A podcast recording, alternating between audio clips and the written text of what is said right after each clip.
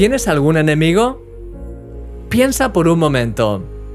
Quizá el rostro de alguien venga ahora mismo a tu mente y estés recordando todas las cosas feas que esa persona ha hecho contra ti. Ahora piensa en esto. Jesús nos llama a amar a nuestros enemigos y a orar por ellos. ¿Sabes por qué?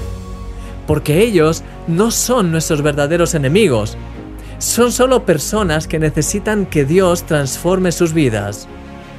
Solo tenemos un enemigo real, y ese es el enemigo.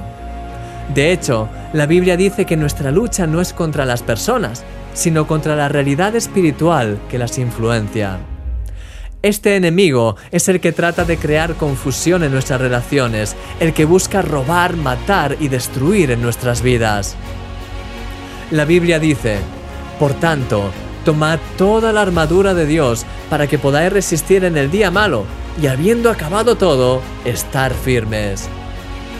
Nuestro enemigo es espiritual y es por ello que necesitamos armas espirituales para poder resistir, vencer y permanecer firmes. La buena noticia es que tienes toda la armadura de Dios a tu disposición. Sí, la armadura de Dios nos arma duramente contra el enemigo.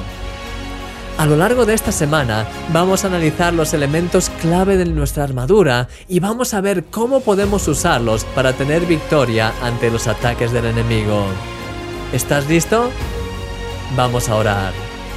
Señor, te doy muchas gracias porque con tu ayuda tenemos victoria sobre las obras del enemigo.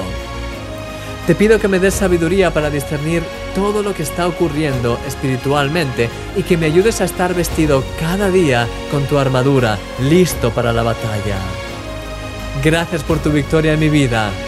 En el nombre de Jesús.